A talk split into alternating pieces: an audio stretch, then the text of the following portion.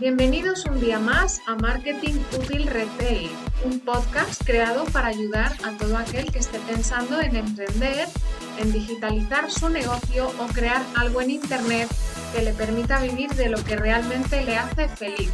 Soy Cristina López y hoy voy a hablar de cómo romper las barreras mentales.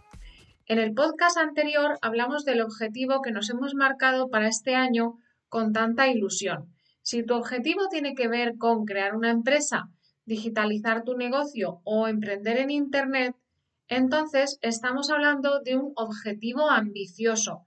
Es decir, hacer realidad ese objetivo va a requerir esfuerzo y constancia por tu parte, mucha dedicación y el establecer un calendario con las tareas que debes eh, llevar a cabo para tu nuevo objetivo. Todo esto lo tenemos claro, perfecto, porque no es tarea fácil. Esto lo tenemos que saber.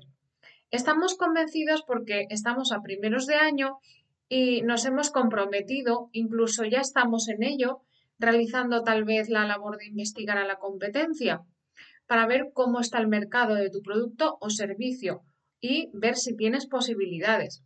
Pero en ocasiones esa fuerza que te acompaña al principio de tu viaje emprendedor se puede desvanecer porque empiezas a ver obstáculos en tu camino.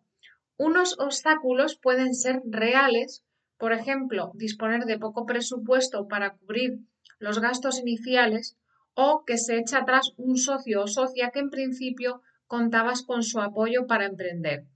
Este tipo de problemas tienen solución, pues la clave es adaptarse a la nueva situación. Pero, ¿qué ocurre cuando las barreras son mentales? Este es un asunto peliagudo, porque en ocasiones estas barreras pueden con nosotros, con nuestras ilusiones y con los objetivos que nos hemos marcado. Esa fortaleza inicial se pierde sin motivo aparente e impide que llevemos a cabo nuestros sueños, esos que sabemos que nos harían más felices. Yo no soy psicóloga y no tengo la solución a este problema que nos puede surgir, pero sí tengo experiencia eh, porque personalmente hoy por hoy me encuentro fuerte, pero he pasado por periodos en mi vida que no lo he estado tanto. Y cuando estás mal, en ocasiones ni te das cuenta, pero no eres capaz de llevar a cabo lo que te propones. Y entonces es cuando te das cuenta de que algo falla. Y es que están actuando las barreras mentales. ¿Qué son las barreras mentales? Pues son creencias personales que nos impiden realizar una actividad, tener una actitud específica o nos hacen creer en algo que no es cierto y limitan la capacidad de desarrollar conclusiones objetivas. Es decir, no ves la realidad tal como es.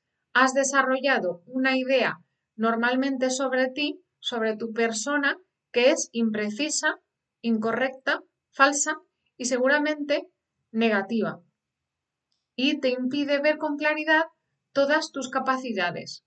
Y cuando estas barreras mentales actúan, entonces buscas excusas para no cumplir con las tareas que te has marcado y alcanzar así tu objetivo.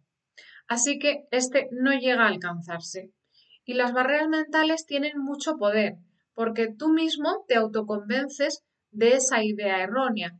Así que es difícil vencerlas, pero no imposible. Eh, hay tres cosas que puedes hacer para vencerlas y son una, observa tus hábitos, identifícalos y haz dos listas. Una con los hábitos que no son buenos para ti y te alejan de tu propósito y otra lista con los buenos hábitos que tienes e incluye en estos hábitos eh, que también te podrían ayudar a conseguir tu objetivo.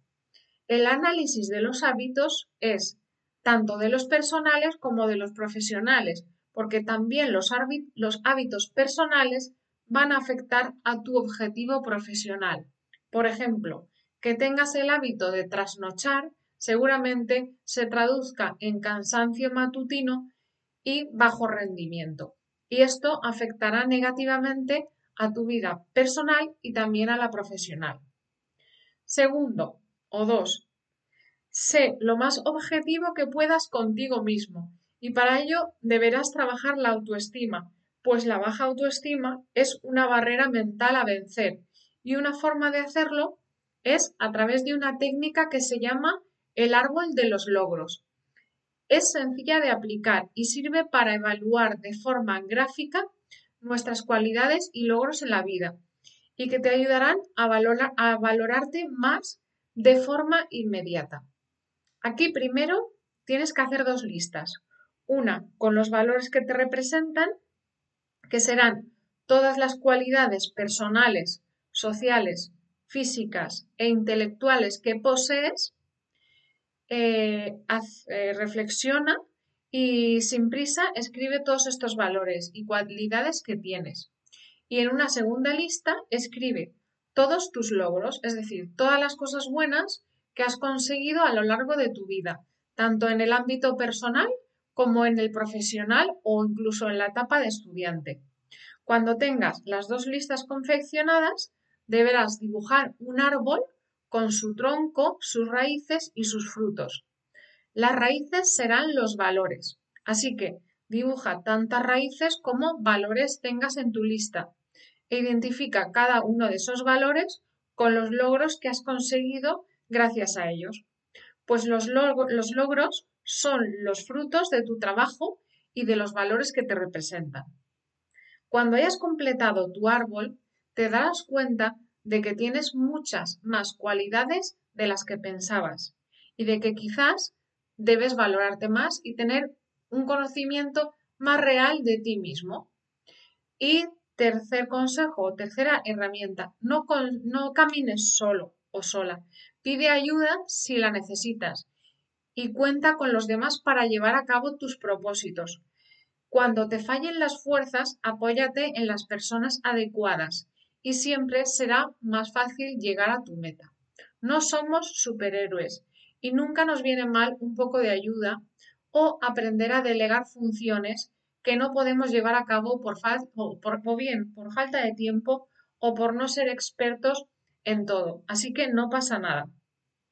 Bueno, resumiendo un poquito el podcast de hoy, tienes tres herramientas para combatir esas barreras mentales que te están impidiendo alcanzar tu objetivo para este año. Así que úsalas. Te las recuerdo. Son crear buenos hábitos y eliminar los malos, es decir, haz una lista, un listado con los buenos y con los malos, y además, haciendo la lista, te ayudará a evaluar si los estás llevando a cabo. Luego, para ganar autoestima, haz un dibujo que es el del árbol de los logros, que te ayudará a comprobar de lo que eres capaz. Y tercera y última, no camines solo, rodéate de la gente adecuada para lograr tus objetivos. Así que nada, ya hemos llegado al final del podcast. Muchísimas gracias por escucharme. Espero que te sirva, que os sirva de ayuda y os invito a suscribiros al, podcast Marketing Útil Retail porque voy a ir subiendo más eh, así que sin nada más que decir, bueno, aquí estoy, os espero, que paséis un buen día y nada, muchos besos.